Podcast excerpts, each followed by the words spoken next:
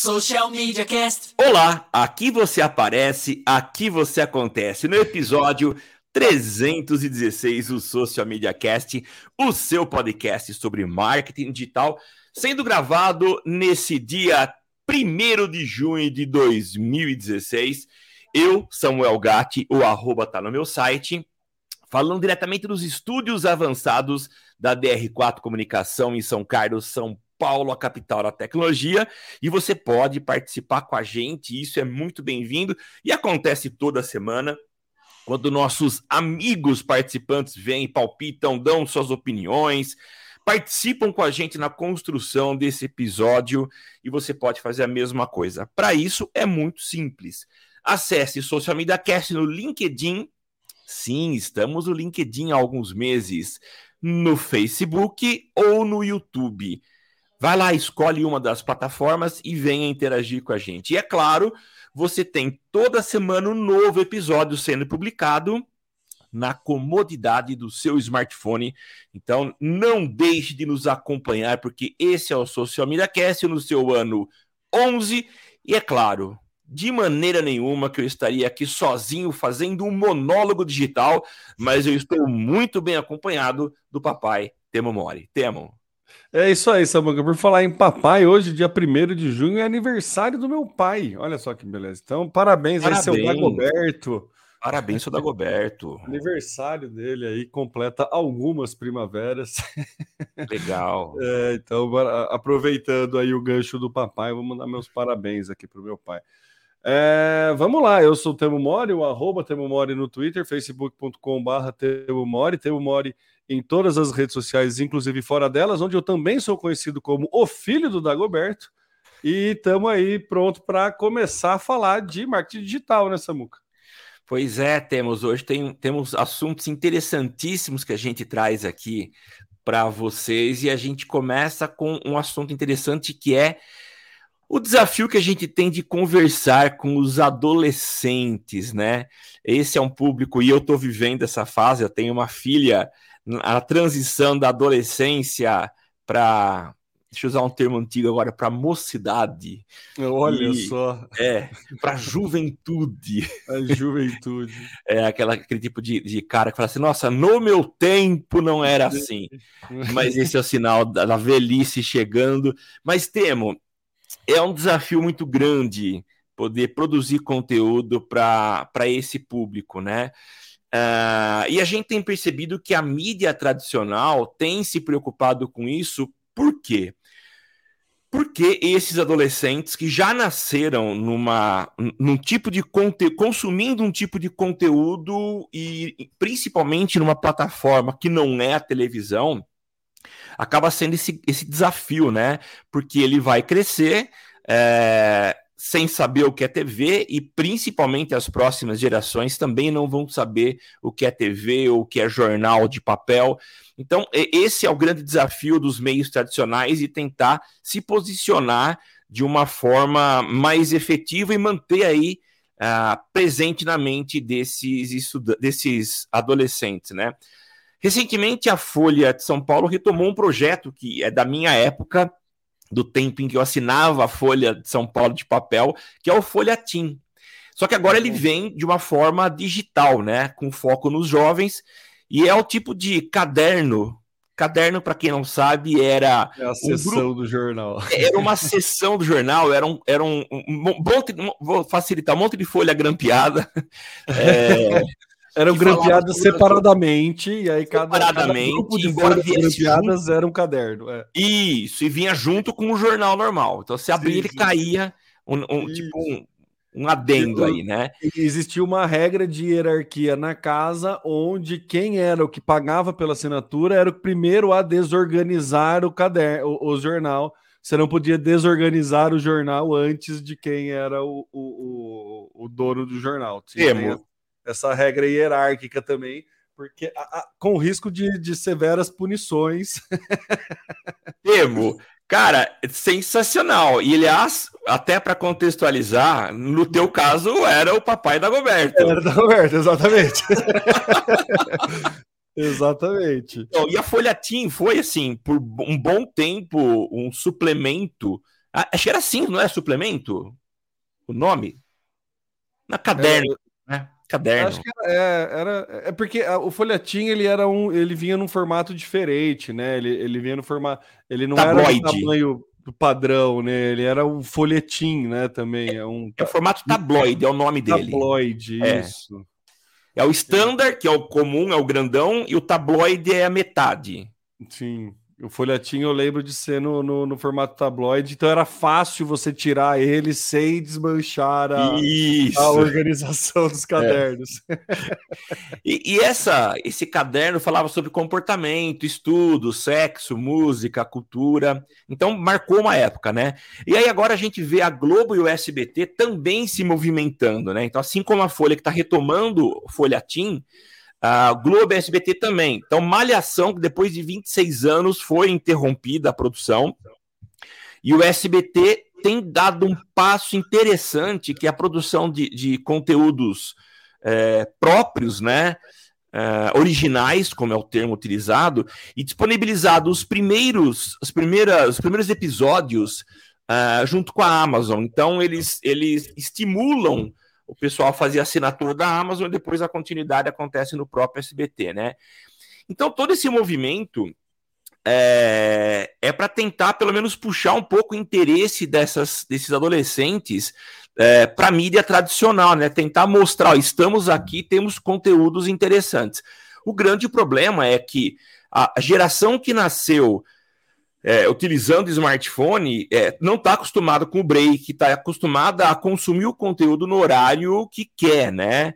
É, e não na televisão no modo que é hoje. Ah, dados interessantes: as classes D e E são as que mais usam o celular e têm o celular como é, a, a, talvez a única forma de estar tá conectado ao mundo, né? Enquanto que as classes A e B têm acesso a uma quantidade maior de dispositivos. Isso fica até claro, né? Tem mais grana, pode ter computadores, Smart TV, uh, é, enfim, uhum. tem uma uhum. série de, de, de, de formas de acesso a conteúdo. 32% dos adolescentes entre 11 e 17 anos já usaram a internet para buscar apoio emocional. Esse é um outro detalhe e é uma forma é, que a gente vê de do quanto esses meios digitais são importantes para esses jovens, né? Eles têm buscado apoio emocional. 83% assistem a vídeos, programas, filmes ou séries na internet, 77% enviam mensagens instantâneas, 60% jogam sem conexão com outros jogadores, 55% jogam conectados com outros jogadores e 82 escutam, escutam música na internet. Então, o que, que esse movimento está mostrando? Que há necessidade, por uma questão de sobrevivência dos meios trad chamados tradicionais, se movimentarem a esse perfil de público que está é, intimamente ligado com conexões que acontecem através da internet e principalmente mediadas por dispositivos é, como celular e, e, computadores, né? Então não tem como fugir disso. Se esses meios tradicionais não derem os passos que Folha, Globo e SBT estão dando, eles estão fadados a cada vez mais é, irem é, é, encolhendo até deixarem de existir.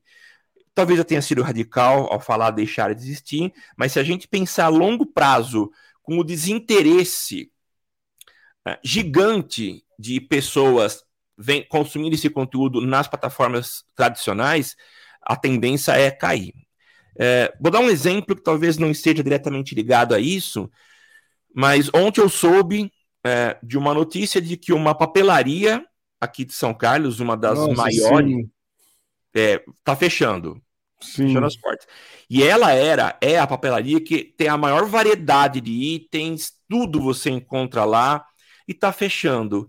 Por que será que está fechando? Eu acho que, uh, de certa forma, é aí a escassez ou a, a, a, diminuição no número de papel e o aumento de, de consumo digital. Sem falar na concorrência das lojas online que estão vendendo bastante. Então, a gente vê o mercado se transformando com uma grande velocidade.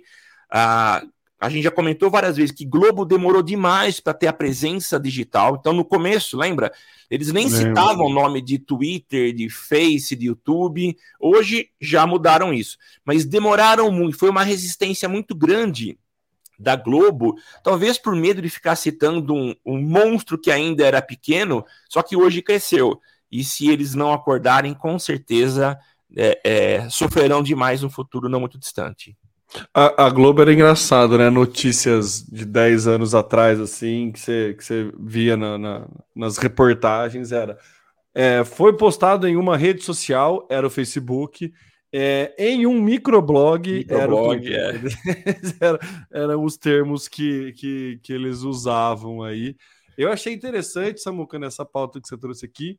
Atualmente, um em cada três interna internautas tem menos de 18 anos.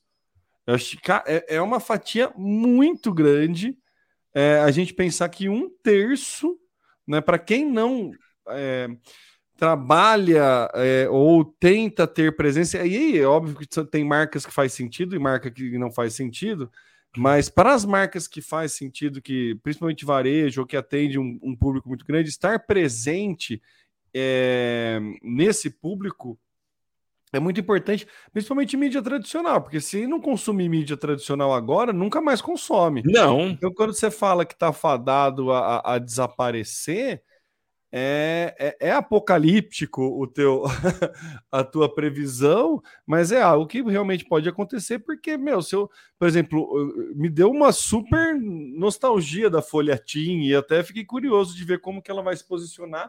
Eu tenho um apreço pela, pelo Folha Team, porque eu vivenciei essa época e tudo mais, eu fui impactado. Se naquela época eu não tivesse sido impactado, essa notícia para mim ia passar batido e ia não fazer não ia mudar nada, assim. Mas como eu lembro da Folha Team e se eu tivesse um filho, eu tenho não, não adolescente, mas é um que eu, eu apresentaria esse tipo de, de conteúdo, porque eu lembro da qualidade do conteúdo, né? Pelo menos na, na época eu lembrar a, a minha.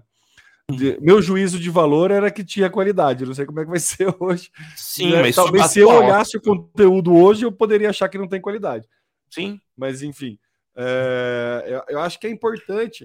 Existem muitas estratégias nessa muca de empresas que cativam o público adolescente para manter ele como público consumidor no futuro. É, não é tão para adolescente, mas, por exemplo, banco. É, eram poucos bancos que tinham agências ou caixas eletrônicos em universidades, por exemplo. Sim. E aí obrigava você, o estudante que mudou de cidade, a abrir uma conta naquele banco. E aí, meus, dificilmente você troca de conta de banco e você fica a vida inteira pagando, né? Tipo, aqui agora com as fintechs e tudo mais mudou isso. Mas é uma estratégia de né, é, captar desde o início ali. Então, é, eu achei muito legal a SBT vir para essa pauta como alguém que está fazendo bom uso disso. Eu lembro muito de quando a Globo tirou os desenhos da, da programação é, matinal dela, o, o Silvio Santos fazendo uma declaração de que o SBT não ia tirar. Então, que por mais que não tivesse, ele falou: não, não vamos tirar, vamos manter. Então, tem essa, essa preocupação, esse foco aí em, em, impactar as crianças, né? Cada vez, né? Desde sempre. Então, acho que fica um ponto de atenção bastante interessante aqui para quem atua com varejo, para quem atua com, com marcas que pode ter um, um, um, lifetime value, né? Como é que a gente fala? É um, é um valor a longo tempo, não é? É, é o, o, período de vida do cliente, né? O quanto que o cliente fica consumindo de você. Né, para quem tem isso muito longo, assim, é, é, é, é muito vantajoso você já fazer é, por exemplo, mídias, canais de mídia, é muito importante pegar é, a atenção do adolescente para esse adolescente ir crescendo e acompanhando aquela mídia, né? Então, acho que é, é, é bem relevante esse ponto de discussão. Acho que é bastante é, é, é bastante pouco conversado, né, Samuca? A presença e como ter estratégias eficientes e seguras para conversar com adolescentes. A gente sabe bem é, muito se fala da nocividade do, dos conteúdos da internet para adolescentes. Sim. É, eu consumi um conteúdo esses dias falando que o cérebro adolescente ele é bem diferente do cérebro adulto, porque o cérebro adolescente ele tem uma predisposição a buscar algo novo. E isso foi um comportamento que a seleção natural manteve, porque é importante para você descobrir novas soluções, novas oportunidades, né? Enfim, novas tecnologias. Então, o, o é, a audácia do adolescente ela foi conservada justamente por uma questão de necessidade de evolução da espécie. Então, Sim. até hoje, né, até hoje é uma característica do adolescente buscar ao novo, por isso que ele é tão suscetível a álcool, ele é tão suscetível a, a, drogas, esse tipo de coisa, porque ele está ali buscando o novo e buscando validação. Né? Então, é, é importante a gente entender isso e é importante esse movimento de entender esse movimento de mercado querendo falar com esse perfil de público. É, é, a gente nunca trouxe uma discussão a respeito disso, achei bem legal você colocar a pauta aqui, porque se a gente vai falar, a gente vai definir muito o meio, né? Ah, beleza, eu quero falar com o adolescente, eu vou para o game, vou para o YouTube, né? Beleza, mas e se eu sou um canal de mídia, o que, que eu faço? Sim. Né? Se eu quero conversar com esses clientes para ofertar, meu, é um público que está aí, tipo, sedento, sedento por informação de qualidade, mas que tá à mercê.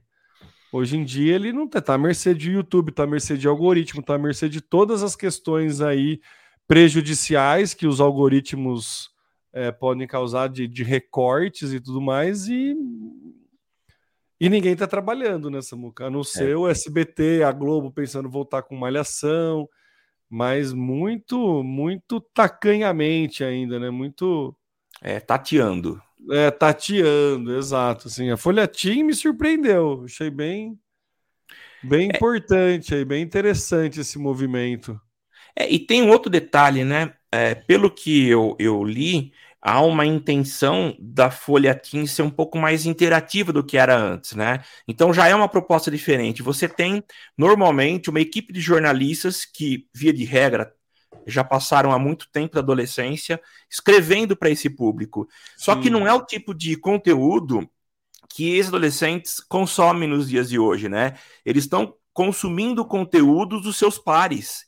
Então, é, eles consomem uma dancinha do TikTok, para a gente ser bem senso comum, é, feita por um adolescente. Ele Sim. consome uma postagem feita no Instagram, feita por um adolescente. Então, é, a proposta da Folhatim, pelo que eu vi, é de que os conteúdos também sejam produzidos por outros adolescentes. Então, Perfeito. desta forma, eles vão ter aí uma, um, um, uma barreira menos ou uma forma de acessar esse público é, leitor mais fácil. Né? Então é um desafio, eles estão tateando, mas eu imagino que seja algo muito bem pé no chão, né? Para fazer o negócio direito, porque você relançar algo que foi importante no passado, e eu já fiz isso uma vez, ainda no impresso, eu tive um jornal que funcionou por, por três anos, interrompi o, o projeto e retomei mais tarde. Ele durou mais um ano.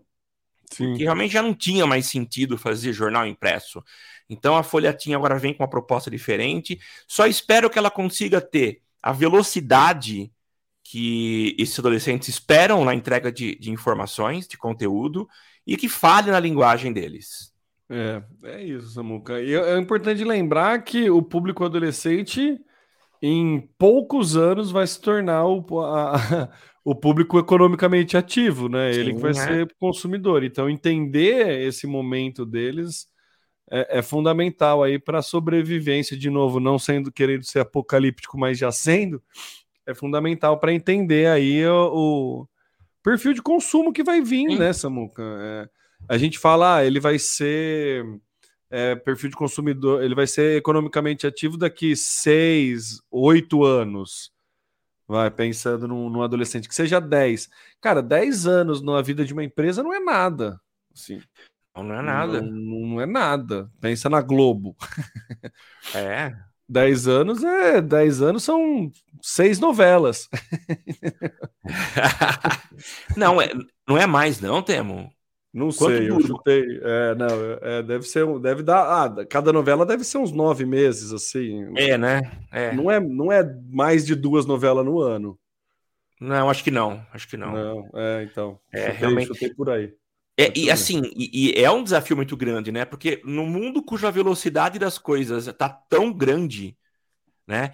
Em outubro não se falava em, em inteligência artificial no, no, a quantidade que a gente está falando hoje. Meu Deus. Hoje, é. só que virou, virou tema, daqui a pouco nós vamos falar sobre isso. Então, planejar sobrevida para daqui 10 anos é um exercício de, de entender bastante esse consumidor e tá com o faro sensível a micromudanças, né? Olha. Perceber pequenas mudanças e ir se adaptando, fazendo correções de rumo para conseguir chegar vivo lá na frente. Boa. É, é, essas pequenas mudanças, estar tá atento a essas oportunidades é o que é o, o grande desafio. É a pergunta é. de um milhão de dólares, né, Samuca? É bem isso. Porque é entendendo é, é, essa mudança de rumo que quem entender primeiro vai beber água limpa, vai ver essa oportunidade antes. É isso. Bom, a gente não deixa de falar adolescente quando a gente entra no próximo tópico, que é o TikTok está testando o chat GPT próprio, e aí que o chat GPT, entre aspas, para recomendar vídeos aos usuários. Tá aí, ó. Falamos que a gente ia comentar a respeito de inteligência artificial e chegou o tema, né? É um teste de funcionalidade nova no, no, no TikTok. É um tipo de um chatbot, então vai ser também no modelo de chat com inteligência artificial e o nome dele é Taco, T-A-K-O. E ele vai recomendar vídeos com base em perguntas feitas pelos usuários, né? Isso aí foi revelado pelo site The Verge a partir de uma publicação de um cara chamado Daniel Buchuk, de uma empresa de pesquisa chamada Watchful. É, como é que funciona o taco? Então, ele já está sendo testado, se eu não me engano, na nas Filipinas, tá? Então ele não está disponível para o mundo, é uma fase de teste nas Filipinas, não sei porquê, mas enfim. Então, o taco, ele tem como ícone um tipo de um fantasminha, ele vai aparecer em cima do ícone, acho que do perfil do, do da, da sua conta, né? E aí você pode fazer perguntas para inteligência artificial e o Taco ele envia uma lista de sugestões de vídeos relacionados àquele comando, aquele prompt que você criou, né? Então você pode, por exemplo, você, você acabou de ver uh, uma, uma receita, alguém mostrou uma receita, você pode pedir para o Taco uh, te dar a receita, como é que você pode fazer, reproduzir aquilo que foi mostrado em vídeo, né? Uh, o, o, a, a, ideia é você incorporar algo que todos os outros meios já estão incorporando, que é a inteligência artificial, para tornar a experiência do usuário TikTok muito mais interativa e principalmente muito mais inteligente, né? A gente ainda sofre quando a gente faz buscas e o desafio, já mudando para o Google, o desafio do Google é tentar, em curto espaço de tempo, se reinventar. Né? Quando você faz a pesquisa no Google, você recebe muitas respostas que não tem nada a ver com aquilo que você perguntou. Mas que por conta de um, uma palavra-chave, um termo de busca que você usou, aquelas imagens aparecem. É, quando você pensa em inteligência artificial, a impressão que dá pelos testes que eu já tenho feito, pelo uso de inteligência artificial, é que a resposta é muito mais assertiva, muito mais direcionada e ela entregue é, exatamente aquilo que você está buscando. Se a gente pensa dessa forma, os mecanismos tradicionais de busca, tanto no TikTok quanto no Google, precisam ser refeitos.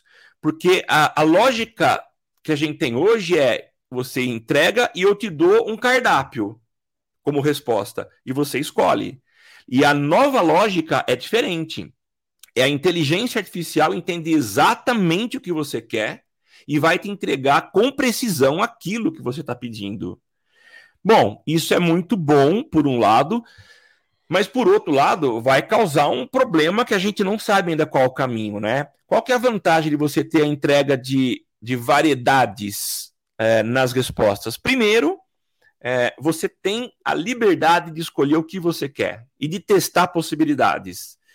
Ah, enquanto que se você pede para o Google TikTok te entregar aquela res resposta certa, ele é quem está escolhendo para você. Então a gente começa cada vez mais manter as pessoas dentro de uma única bolha. Né? Lembrando que a inteligência artificial aprende com os inserts, com o teu comportamento. Então você vai ficar cada vez dentro da mesma bolha. Do ponto de vista de entrega de anúncios, eu entendo que a gente talvez tenha no primeiro momento uma redução nos espaços onde é possível a entrega de anúncio pago. Então são desafios que a gente vê, são tecnologias sendo inventadas, reinventadas para uma melhor experiência, mas é preciso pensar para que tudo isso não seja tiro no pé. O que você acha, Temão? É, eu, eu acho que é, é interessante a gente comentar, primeiro, o TikTok está in, in, introduzindo, né, utilizando a inteligência artificial na plataforma dele, um ambiente que a gente ainda não consegue entender muito como que a inteligência artificial pode ajudar, a não ser que se fosse para ajudar na criação de vídeos uh, ou na edição de vídeos, né? É, é engraçado. Se você perguntasse para mim, ah, ó, o TikTok está colocando inteligência artificial, o que, que você acha que vai ser a funcionalidade? Eu iria muito mais para um auxílio na edição e na produção de conteúdo do que efetivamente numa Putz, busca. E achei interessante esse movimento dele ir para busca. E aí, uma coisa que você falou, que é, a diferença da busca hoje no Google e da busca via inteligência artificial, é que basicamente a inteligência artificial ela tem uma noção melhor da semântica que você está querendo. Então você dá mais insumo, Sim. você dá mais contexto para a inteligência artificial para ela poder personalizar a tua resposta e entregar a tua resposta melhor para você. Então, ao invés de eu colocar é, pizzaria no Google e ele achar pizzarias próximas a mim, eu vou no chat GPT e falo é, atue como um gestor de marketing e liste as principais pizzarias próximas da minha localização que investem em anúncios. Então, é, é, a mesma busca. Eu quero ver quais pizzarias estão anunciando mas eu tenho que clicar pizzaria, ver quem quer o um anúncio, fazer. A inteligência artificial ela já entende o meu objetivo, já coloca mais coisas, e aí eu consigo fazer outros, né? E é o que você falou. Se eu bater pizzaria, só os resultados de anúncio, nesse caso, vão fazer sentido para mim, porque os outros vão entender que eu estou querendo comer uma pizza. Só que esse não é o meu objetivo. O meu objetivo é fazer uma análise de marketing, no, nesse exemplo que eu trouxe aqui. A inteligência artificial, eu consigo falar esse objetivo para ela então ela traz essa, essa análise semântica ali e por isso ela personaliza muito mais. O próprio Google está colocando esse chat no bar de é, tá, vai chegar isso para a gente também dentro do Google de você falar, ah, eu quero uma viagem e, e dar mais contexto e ele trazer mais conteúdo. Mas basicamente é isso que você falou, ele traz um cardápio. Há alguns episódios atrás, Samuca, eu não vou saber exatamente quantos, a gente comentou de uma pesquisa do Google falando a respeito do social search, que é que os jovens estão usando cada vez menos o Google para fazer pesquisas, estão fazendo mais pesquisas, por exemplo, de receita, de lugares, coisas assim, nas redes sociais, no próprio Instagram e no próprio TikTok. Então o TikTok já sabe que tem essa demanda, acho que era um número até bastante alto, se não me engano era 40% assim dos jovens já faz mais uso de busca em rede social do que no próprio Google, tanto que na época a gente falou que qual foi a, a, a jogada do Google? Indexar conteúdo do TikTok no Isso. próprio Google.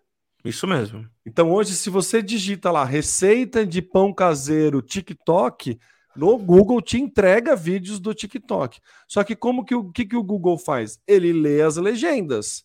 Ele ainda não consegue ler o conteúdo falado no vídeo. Sim. Quando a gente pensa que já a inteligência artificial já tem a capacidade de transcrever vídeos, entender o conteúdo do vídeo, é, conseguir trazer semântica, todo esse poder de, de, de concentração e, e, extração de qualidade de informação, né? Criar, trazer esse volume, grande volume de dados e tirar valor desse grande volume de dados em vídeo. Então aí faz muito sentido o TikTok botar um chat para quando você fizer uma pergunta para ele, ele varrer toda a biblioteca de vídeo dele Nossa. e recomendar vídeo para você. Aí começa a ficar uma, a brincadeira em outro nível, Sim. porque aí a, a entrega vai ser muito mais. É, eu ia falar eficiente, não é bem eficiente, mas muito mais rica, porque ele vai responder a tua pergunta num vídeo de menos de um minuto. Sim. Então, assim, é, a relevância. A gente sempre fala que Google trabalha com relevância, que você precisa responder as perguntas corretas e não sei o quê. E o TikTok vem fazer o contrário. Tipo, faz os conteúdos que você quiser. Deixa que eu trago a relevância para a pergunta que for feita. Então você não precisa fazer conteúdo para o meu robô. O meu robô vai entender o seu conteúdo e vai colocar ele à disposição de quem está procurando esse seu tipo de conteúdo. Perfeito. E a, a, aí a coisa fica muito, muito, mas muito mais inteligente. Porque é isso, no, no eu, eu, dei uma pesquisada no Google rápido aqui do taco, e o exemplo que me der, que, que, que veio aqui, é que era assim: é, os, a solicitação que, ele, que foi pedido, o prompt que foi pedido para o taco, foi é, ensine é, como ensinar respeito para as crianças. Cara, e aí você vai ver.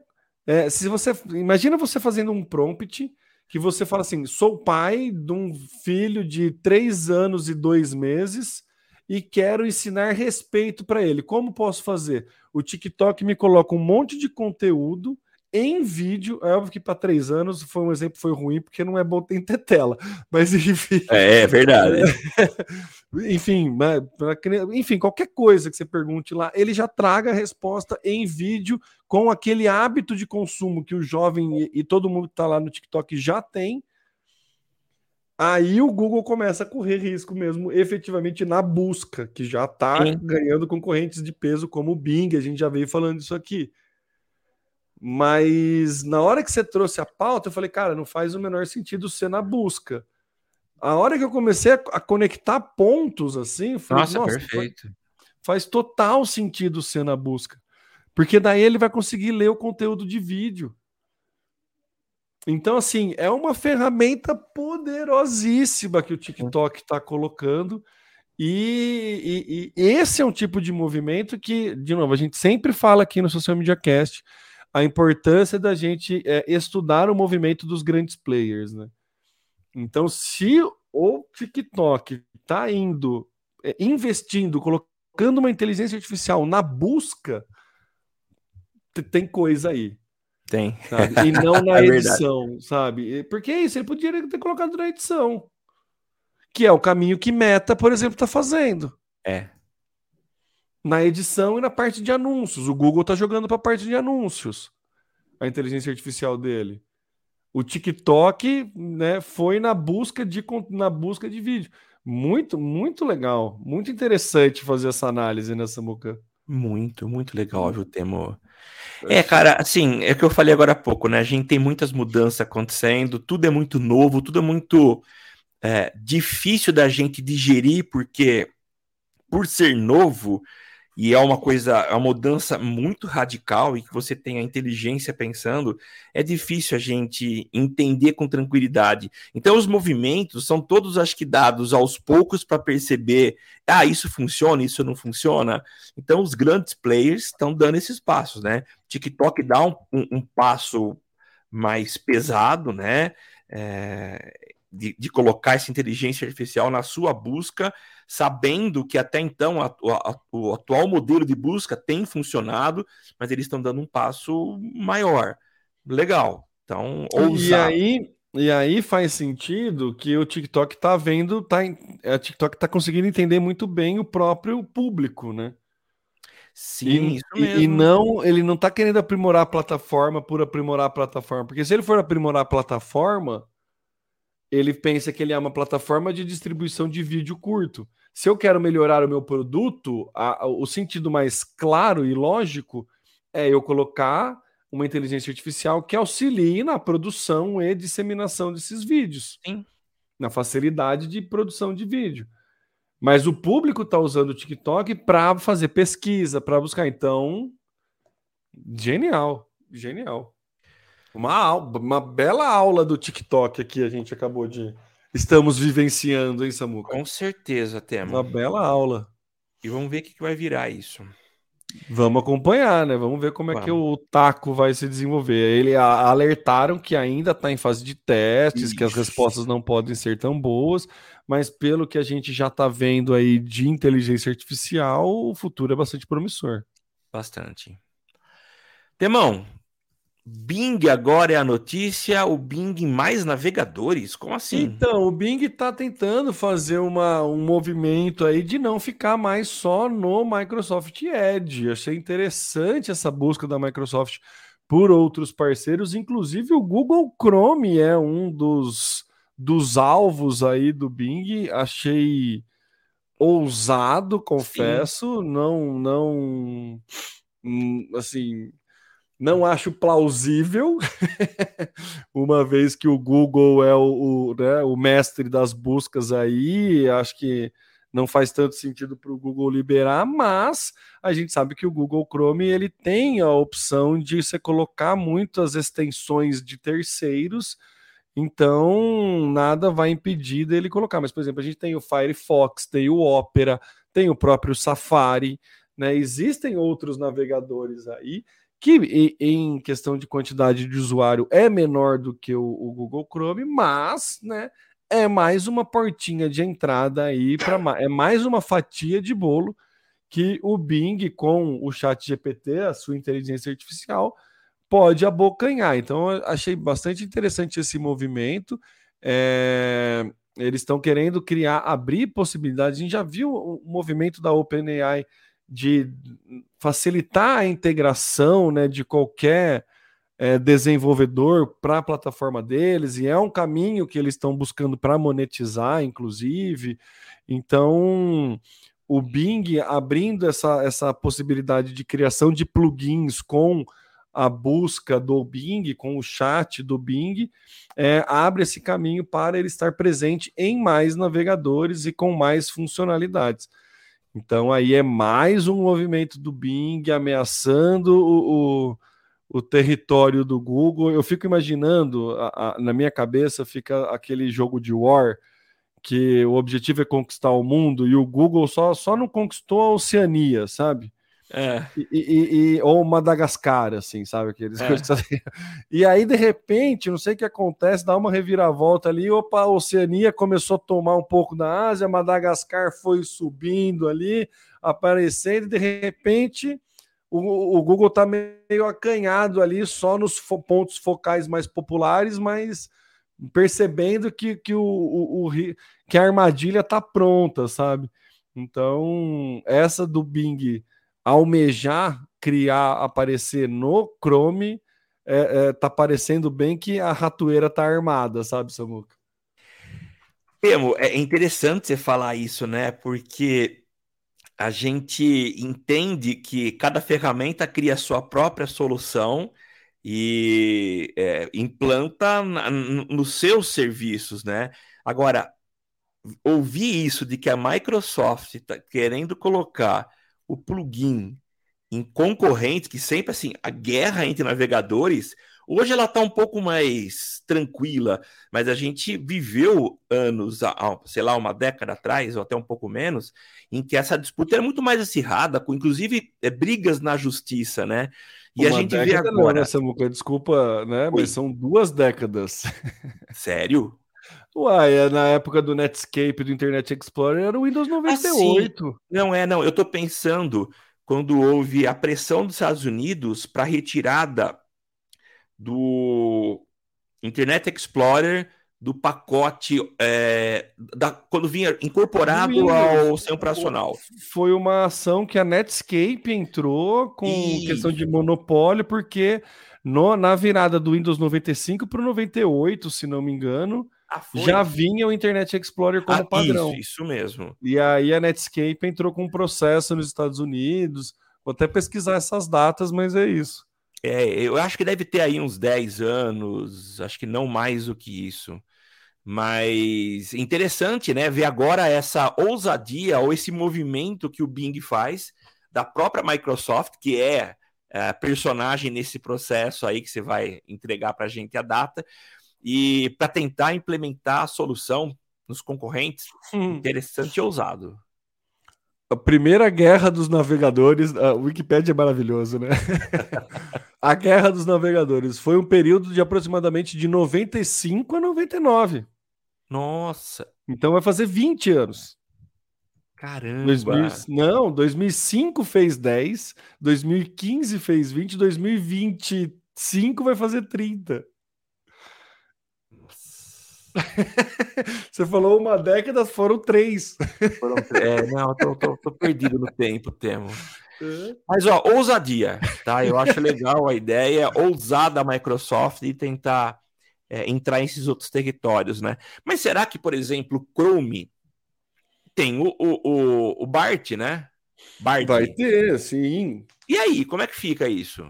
Então, só que aí como que vai ser a questão de plugins do Google Chrome utilizando o Bing nas, na, nas interações?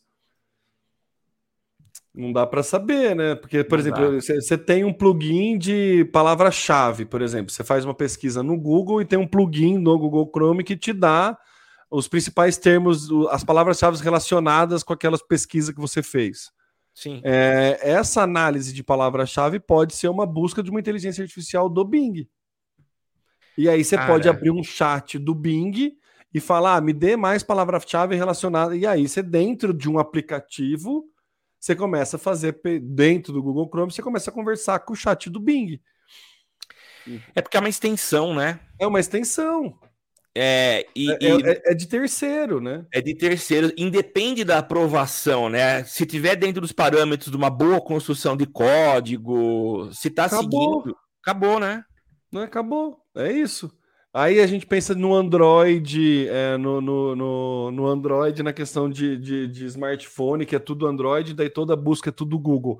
Mas a partir do momento que você abre um aplicativo e que dentro do aplicativo já tem a solução de busca sei lá, o, é que o Waze também é da, da, também é do Google, mas se você tivesse o aplicativo de mapa e que um concorrente forte aí, sei lá, não, tô, não tá me vindo nenhum, né, nenhum aplicativo. Enfim, você tá no Tinder.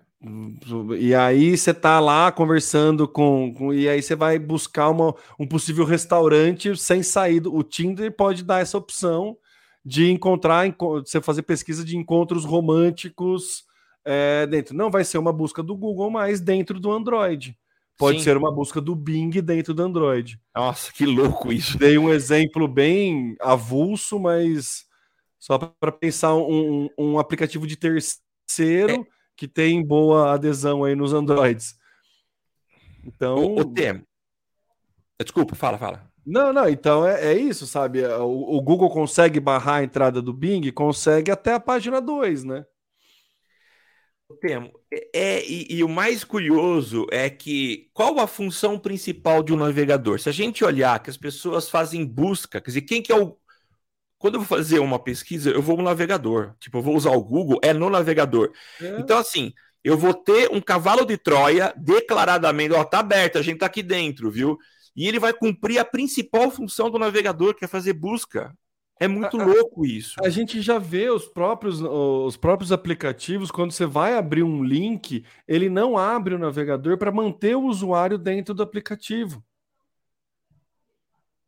Entendeu? Então aí, por exemplo, se o, a Meta faz uma parceria com o Bing e aí você quer pesquisar um termo específico dentro do Instagram, a busca, por mais que você esteja no Android, vai ser no Bing. E não mais no não mais no Google. Então, assim, é, a gente está pintando um cenário, Samuca. De novo, né? O Google I.O. já cantou essa bola, mas a gente está pintando um cenário de que o jogo virou.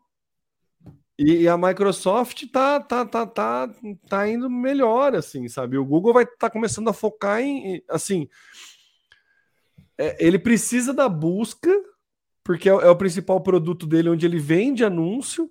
Ele está focando numa melhor entrega de anúncio, mas ele pode estar tá perdendo muito volume de busca. Sim. Então não deve estar tá nada, nada tranquilo. Nada confortável. A, a, os cargos altos lá do Google não deve estar tá muito tranquilo vendo esses, esses movimentos da Microsoft. Então, assim, tá. É, é, é, eu não achei que eu fosse viver para ver o Google sendo ameaçado na busca, assim, de verdade. Achei Nossa, que era um negócio que, cara. É. Mas a, a, gente já. Mas assim, né, se a gente fizer de novo um contexto histórico, a gente viu uma empresa de 50 funcionários derrubar a Telecom, né? Tipo o WhatsApp. Sim, exatamente. É isso. O WhatsApp, quando foi comprado pelo Facebook, se não me engano, ele tinha, sei lá, 30, 50 funcionários.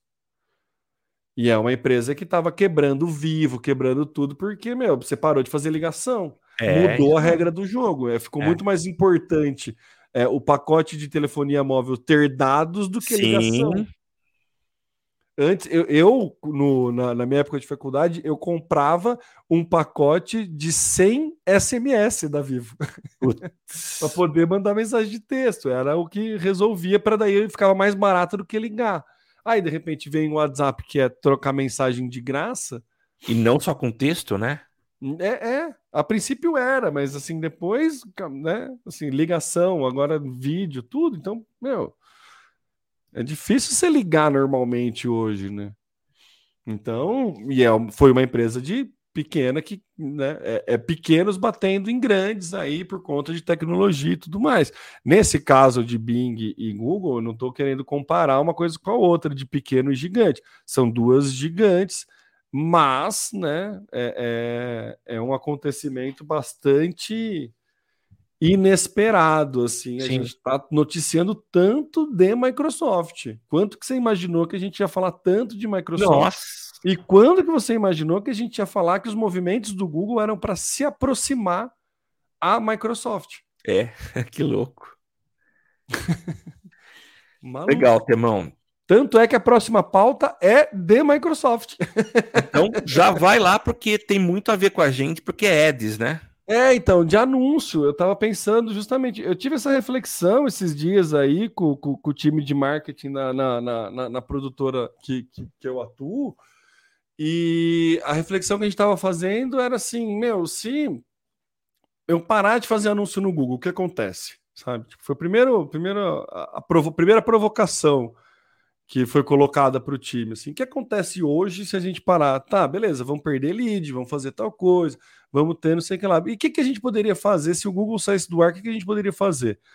E aí começamos a dar uma estudada em o que? Microsoft Ads.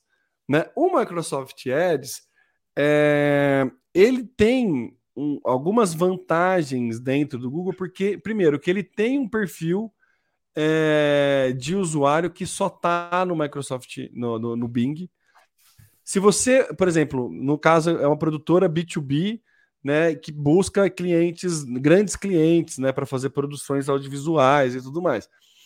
Então, normalmente, são é, a gente até dá prioridade para busca, por exemplo, no desktop, a busca em celular, nas é. campanhas de Google, porque a, essa é uma busca que é feita no ambiente de trabalho, especificamente, ah, é uma necessidade do ambiente de trabalho. E pensando que 90%, 99% dos ambientes de trabalho de grandes corporações usam a Microsoft, por que não, será que eles não estão usando o Bing agora? Então aí começamos a fazer um estudo a respeito de como atuar no Microsoft Ads. E aí, eh, fazendo esse estudo, você vai vendo muitas, algumas diferenças entre Google Ads e Microsoft Ads, mas que já vai colocando a Microsoft, a Microsoft vai sendo aquele patinho feio mais cara de cisne do que patinho feio, sabe? Porque antes a gente não cogitava, tá todo mundo no Google, tá tendo volume no Google. Agora a gente já tem uma parcela de perfil de público interessante na Microsoft.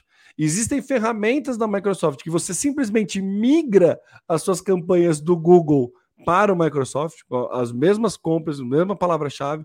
Você pode colocar imagem nas suas buscas. Então, quando você faz uma busca no Bing e vem um anúncio, esse anúncio pode vir com uma imagem diferente do, do Google, então também é uma forma ali de apresentar. Em tese, é um oceano mais azul, porque ainda, obviamente que depois de ouvir o Social Media Cast, você vai ponderar e pode ser que a gente esteja inflando o mercado do Big, né? presunção, né? Presunção, Mas, enfim, né? é, é, a, começa a fazer sentido a gente pensar na plataforma de anúncios da Microsoft. Se a gente começa a pensar a questão de poder de segmentação de público, muito focado no B2B ainda, tá? A Sim. Microsoft tem o LinkedIn. Isso. Então, se ele, se, se ele entende é, do mesmo jeito que você está logado no teu Gmail e você está logado no Google Chrome e você está logado tipo numa rede social do Google na época que era o que a intenção do Google Plus para ter mais informação no YouTube, ele sabe o teu perfil de público. Quando você faz uma pesquisa no Google, é, é, é inevitável ele relacionar. Então a mesma coisa pode acontecer, no, acontece no Bing. Então você faz uma pesquisa no Bing, ele sabe meu cargo, porque se eu tiver logado na, no, no, LinkedIn. no LinkedIn, ele sabe quem eu sou. Então ele consegue, se eu, se eu faço uma segmentação, eu consigo segmentar por perfil de público no search muito melhor do que talvez o Google hoje, porque a Microsoft tem o LinkedIn, o Google não tem nenhuma rede social que, que o né? usuário né? alimenta tanto. Né? Tem o YouTube, pelo amor de Deus, não tô eu não tô querendo falar para assim, cara, o, o Google morreu, pelo amor de Deus. Não é isso, mas o, a, a, Microsoft, que era um patinho feio, tá ficando bonitinho. Acho que esse, esse é o ponto de atenção, assim, principalmente quando a gente começa a conectar coisas. A gente é, enxergando todo o, o, o, o os braços que a Microsoft tem e como ela pode fazer um cross de inteligência entre eles para, no final, ter uma entrega de resultado de anúncio relevante para a gente começar a cogitar na nossa, no nosso planejamento de mídia. É, eu acho que faz sentido isso que você falou, mas eu acho que o alcance que ela vai ter é muito limitado. Então, a gente, como você falou, eu acho que foi o que eu entendi, ela tem um foco muito mais no corporativo, no B2B, porque essa é a, a, a depois da aquisição, ou até antes já, né? O pacote Office com soluções é, sempre foram propostas para mundo corporativo, para quem queria trabalhar. É, inclusive, no, no, na, no pacote Office vinha uma ferramenta que acho que era o Axis, nem sei se continua existindo no pacote. Nossa, sim mas era banco de dados, enfim. Então sempre teve uma pegada muito mais corporativa a Microsoft. E ela meio que fincou a bandeirinha quando ela comprou o LinkedIn. Então, tipo, ó, sim, o foco nosso é corporativo. Então eu acho assim, há uma chance grande disso dar certo, mas não acredito numa expansão exponencial vazando para o usuário comum. Talvez ela fique muito mesmo nesse ambiente profissional, então ela talvez tenha relevância. Isso vai aumentar a entrega de anúncios para o LinkedIn, seria como uma rede display, né, uh, do, do LinkedIn. Mas Exato. eu acho que é, né, eu, eu acho que fica muito limitado a isso. Eu não vejo o Bing uh, concorrendo com, com outros navegadores uh, do jeito. o Bing não, o, deixa eu retomar aqui. O, é, o Microsoft Ads Microsoft tem um Ads. alcance muito mais em usuários comuns. É, eu acho que ele vai migrar numa parcela, e eu acho que para vender Microsoft Ads, ele tem que migrar numa parcela de público que não está no Google. Então tem um volume aí de 50, aproximadamente 50 milhões de usuários que fica na tria de é, Microsoft, Bing e Yahoo e não pesquisa no Google. Ainda existe um, um termo. Assim como o Snapchat foi o detentor de um perfil, uma, uma fatia de público que estava exclusivamente no Snapchat, e esse sempre foi a grande, o grande trunfo do Snapchat. O Bing tem uma fatia de público que está no Bing, que é essa galera corporativa hoje, Sim. né? Então, a, a, partir do momento que terceiros começam a buscar a, a, a pega a pauta anterior, e junta com essa agora.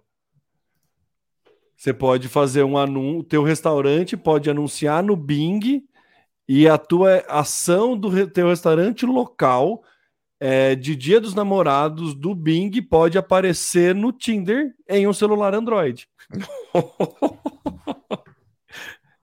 é. Cara, entendeu? É um cross não intencional de todas as partes, né? É, é, é maluco. É muito A gente está falando que é, é específico, mas é muito específico, ainda é muito específico. Mas ele tem possibilidade de chegar no brasileiro médio, de chegar nesse público final que hoje a gente não enxerga possibilidade por conta do, do como o Google domina o mercado. Sim. Mas se, se a gente começar a ver essas beiradas que o, que o, que o Bing está comendo, ele pode chegar. A, a, a principal beirada, e nem é uma beirada, é o meio corporativo, que é onde a Microsoft nada, nadou e sempre vai nadar. Sempre vai nadar, agora é difícil falar, mas sempre nadou muito bem. Sempre navegou muito bem nesse ambiente corporativo. As soluções Microsoft, cara, não, não tem que falar. Elas são muito parrudo. O Excel não tem concorrente. Não, não vem falar que o Excel tem. Sabe, não tem concorrente. Pacote Office não tem concorrente à altura. Existem outras, né? Mas não, não tem. Então ele sempre nadou muito bem nesse ambiente. Aí agora ele está conseguindo colocar uma busca dentro desse ambiente. Se eu estou fazendo uma apresentação no Google, no, no, no PowerPoint, eu tenho o meu Copilot, eu preciso de imagens de tal de, de alguma coisa, nada pode, nada impede de ter uma, uma um anúncio ali naquela, naquela busca de imagens dentro do Copilot.